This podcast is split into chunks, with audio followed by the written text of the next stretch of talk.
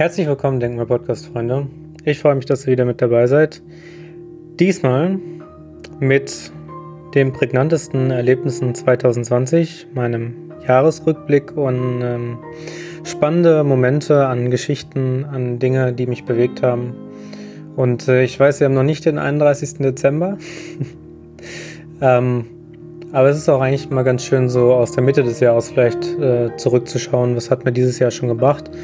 Und ich muss persönlich sagen, dieses Jahr war schon so unglaublich reichhaltig für mich, ähm, dass das auch einfach mal dringend notwendig ist. Ich weiß nicht, wie das bei euch ist, aber dieses Jahr hat mir so viel gebracht.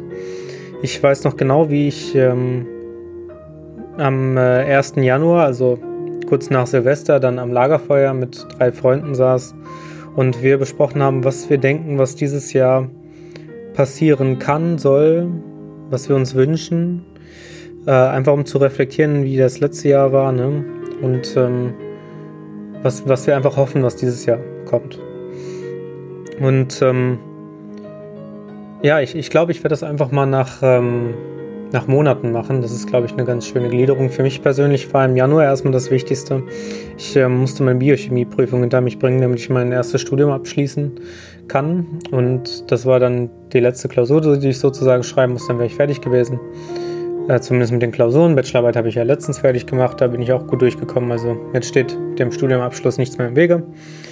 Ähm, aber da, da hing es halt quasi noch an diesem einen Modul. Und ich habe Biochemie auch eigentlich immer recht gut verstanden, nur ich war bei diesem Fach einfach viel zu faul, weil ich immer dachte, ich könnte drumherum labern, aber nee, keine Chance. Und äh, ja, dann habe ich quasi den ganzen Januar damit zugebracht, ähm, für diese Prüfung zu lernen. Habe es dann auch geschafft, war super, super glücklich, weil ich wirklich sehr, sehr viel Zeit dafür aufgebraucht habe. Und ähm, habe gleichzeitig währenddessen noch ähm, für mein erstes Buch die Korrektur mit meiner Lektorin zusammen durchgeführt für die Odyssee im 21. Jahrhundert, was jetzt auch komplett fehlerfrei ist, worüber ich super glücklich bin, weil das wirklich, wirklich, wirklich wichtig ist für den Lesefluss. Ähm, ja, habe dann das beides Ende Januar abgesch abgeschlossen. Langsam kam ja dann schon äh, so Corona rüber aus Wuhan. Das wurde ja im Ende Dezember festgestellt und da ging ja dann schon der Alarm von Seiten China aus. Ähm, hatte dann aber erstmal noch ähm, ja, andere, andere Gedanken im Kopf. Habe ich auch jetzt immer noch, weil ich am 2. Februar mit meiner Freundin Celine zusammengekommen bin. Was ein super, super schönes, tolles Ereignis war. Sie hat mir auch äh, den Januar sehr, sehr viel besser während des Lernens, beziehungsweise sehr, sehr viel schöner gemacht. Ähm, und das Ganze auch so ein bisschen erträglicher. Ähm, nichtsdestotrotz ist dieses Jahr dann weiter verlaufen. Ähm, neben der Harmonie, die ich durch Selim bekommen habe, ähm, mit unglaublich vielen Steuerabgaben, die ich dann nochmal für mein altes Unternehmen ähm, abgeben musste, ähm, mit Hochs und Tiefs, ähm, mit äh, Marian zum Beispiel über den Podcast, ähm, wo wir auch wirklich tolle Folgen hatten, aber auch teilweise Zwiespalte ein bisschen, was ja letzten Endes dann dazu geführt hat, dass Marian im Juni ausgestiegen ist. Ähm, ja, aber das, das war grundlegend eigentlich schon, schon der Februar, bis auf, ähm, dass ich, also was heißt bis auf, dass ich da mit meiner Freundin zusammengekommen bin, Steuerabgaben zahlen musste, dann noch mit der Bachelorarbeit quasi angefangen habe und das vorbereitet habe, mich mit meinen Professoren abgesprochen habe, in welche Richtung das Ganze gehen sollte, also welches Thema, welche Hypothesen ich aufstellen möchte. Ähm, war dann eigentlich erstmal im Februar ein bisschen, bisschen entspannter als im Januar. Ähm, und ja, im März kam dann wieder quasi so ein bisschen eine, auf der einen Seite Belohnung, auf der anderen Seite Bestrafung. Weil ich äh, es geschafft habe, zum einen meine beiden Bücher fertig zu machen, also sowohl die Odyssee nochmal endgültig fertig, drüber alles, alles fertig, auch mit dem Cover und der Buchrückseite und ähm, alles, was halt nicht nur zum, zum Buchinnenteil gehört, sondern alles drumherum, genau wie mit dem anderen Buch. Ähm,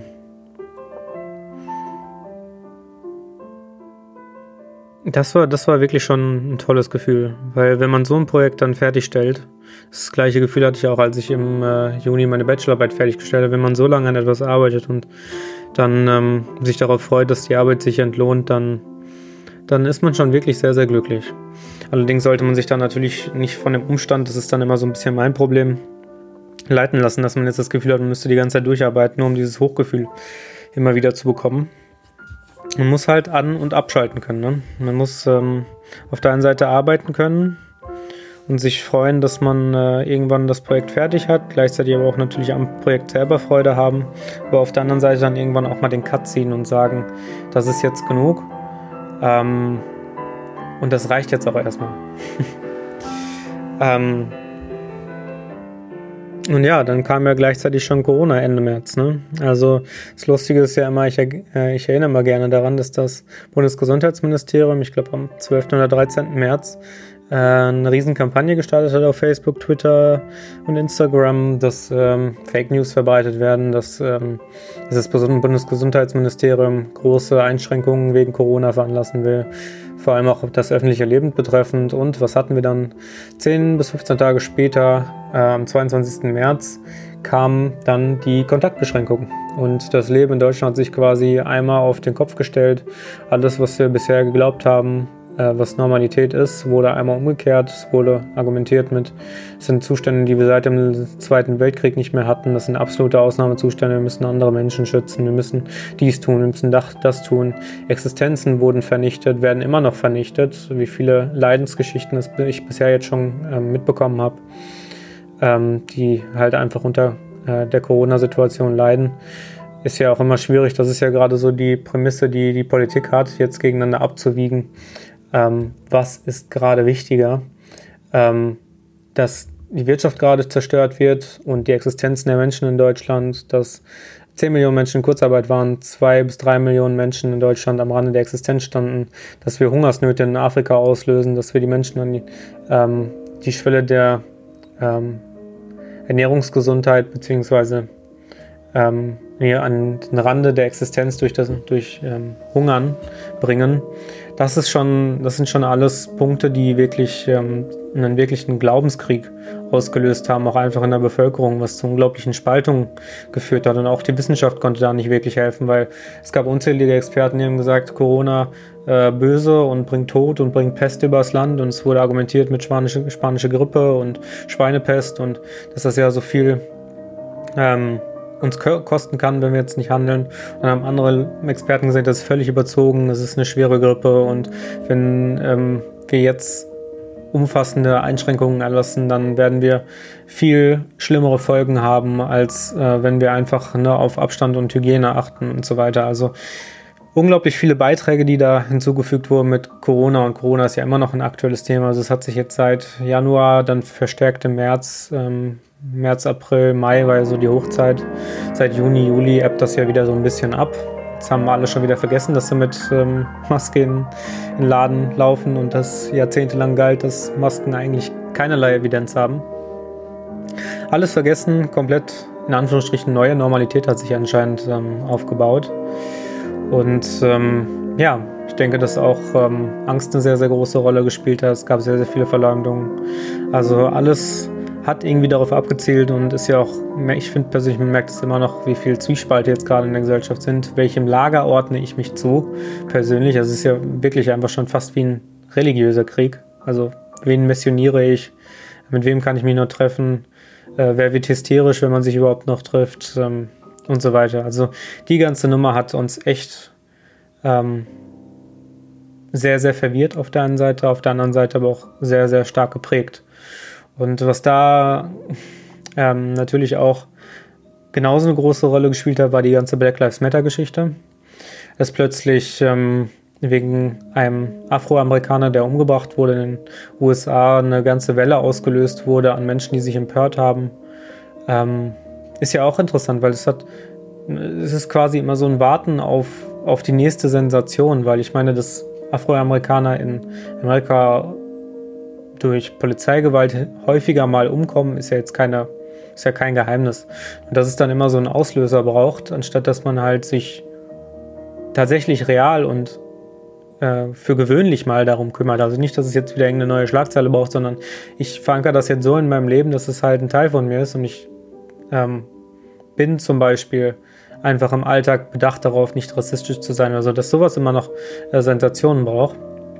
Finde ich auf der einen Seite sehr, sehr spannend, weil das bringt uns ja zum einen ein bisschen zum Lernen. Ähm, diese Sensationen und Krisen, das war ja bei der Menschheitsgeschichte schon immer so. Ähm, wir brauchten erst eine riesige Krise, damit wir daraus was lernen. Äh, auf der anderen Seite, ein paar Jahrzehnte später, haben wir denselben Unfug wieder. Also da ist immer so die Frage, wie, wie groß zeitlich gesehen muss der Lernprozess eigentlich sein. Ähm, ich würde sagen, von der Geschichte her ist schon ein Lernprozess erkennbar, gerade auch in Bezug auf, wenn man jetzt Jahrhunderte bis Jahrtausende miteinander vergleicht, aber Jahrzehnte miteinander zu vergleichen, da sieht man manchmal, dass Menschen halt in ihre alten schlechten Gewohnheiten zurückfallen. Und ich meine, sowas mit Apartheid und ähm, ja, Sklaverei und Menschenhandel gibt es immer noch und jetzt dem ähm, Sexualring, äh, der um Jeffrey Epstein aufgedeckt wurde. Ähm, das ist alles nicht so weit weg von uns und ich glaube, dass 2020 uns das gezeigt hat, dass wir in diesem Lernprozess drinstecken, dass da einfach eine Menge im Busch ist, dass da eine Menge ist, worüber man reden sollte, sich austauschen sollte und eben nicht nur auf diese Art und Weise, dass man den anderen ja, versucht zu bekehren oder aber auszugrenzen, sondern dass man einfach sagt, jeder hat eine Meinung, jeder darf eine Meinung haben. Das ist völlig in Ordnung so.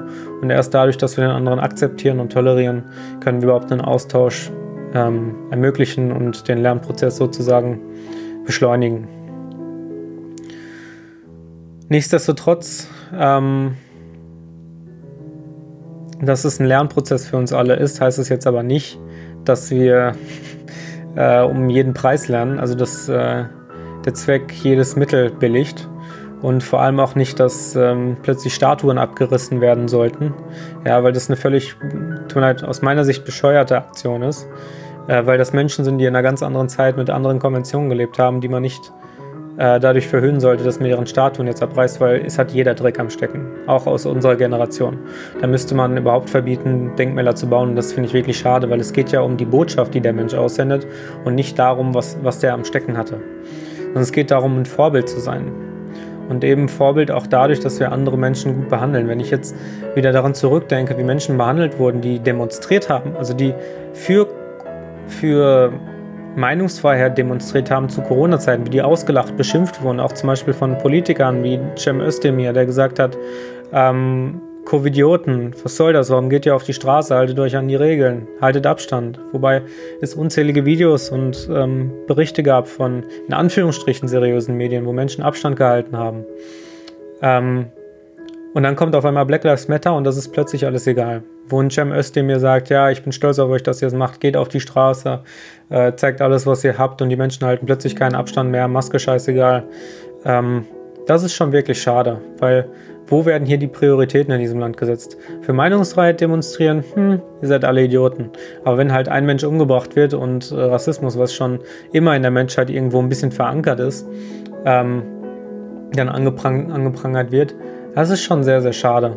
Zumal äh, Rassismus ist irgendwo ein natürlicher Bestandteil. Also Rassismus zeigt ja auch irgendwo, was ist meine Gruppe und von wem möchte ich mich fernhalten. Wenn der Rassismus jetzt so weit geht, dass es in körperliche Gewalt ausübt und dass man Menschen beleidigt und sonstiges, verstehe ich alles. Das sollte überhaupt gar nicht passieren und diese Menschen sollte man, ja, ich weiß nicht, in welcher Form man sie bestrafen sollte, aber man sollte ihnen zumindest den Weg weisen, dass es so nicht geht.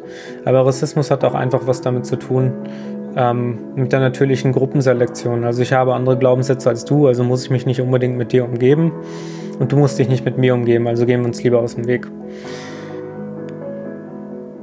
Nichtsdestotrotz, ja, Rassismus ist eine Übertreibung, aber versucht mal Covid-19 mit Black Lives Matter ähm, in Verhältnis zu setzen, welche Berichterstattung da geübt wurde, wie bei Covid-19 teilweise Experten verlacht und ähm, gehänselt quasi schon fast wurden und äh, diffamiert wurden, wohingegen Experten bei Black Lives Matter, die kritischer waren, ähm, ja, denen ist das mit Sicherheit teilweise auch so widerfahren, aber nicht so drastisch.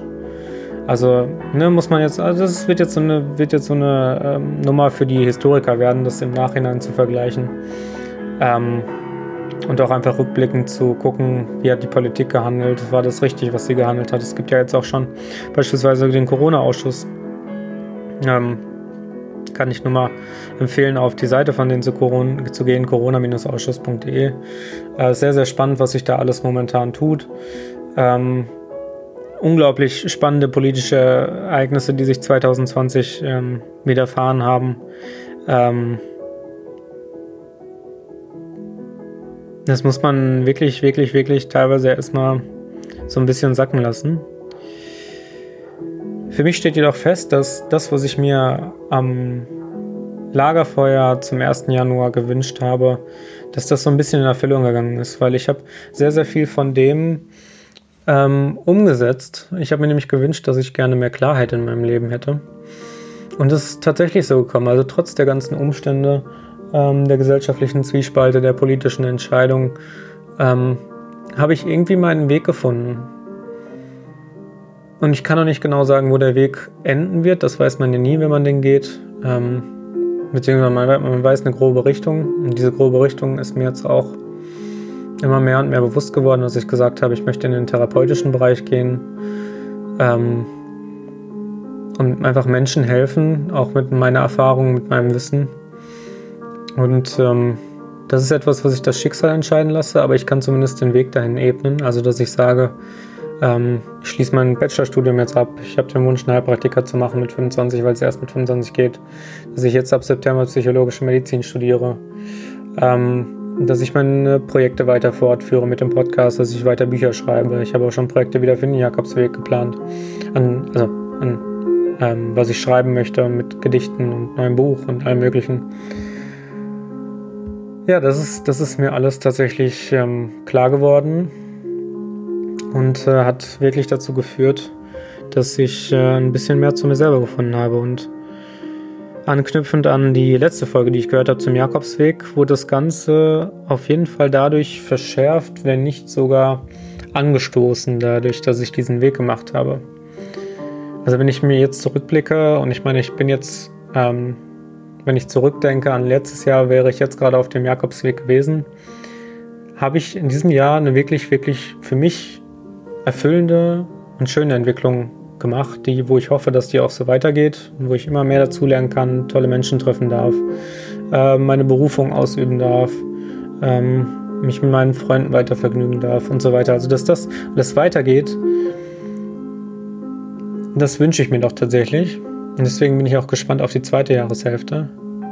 Und natürlich auch, was, was ihr für Erfahrungen gemacht habt. Weil das könnt ihr mir sehr, sehr gerne, wenn ihr mögt, mitteilen.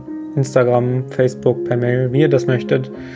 Ähm, was konntet ihr aus diesem sehr, sehr anstrengenden, ähm, nahezu erschöpfenden Jahr mitnehmen? Und was soll sich ändern? Dafür wäre ich wirklich sehr, sehr dankbar. Und in diesem Sinne würde ich sagen, das reicht für die heutige Folge. Ich freue mich, wenn ihr nächstes Mal wieder mit dabei seid. Tristan vom Denkmal Podcast. Bis nächstes Mal. Ciao, ciao.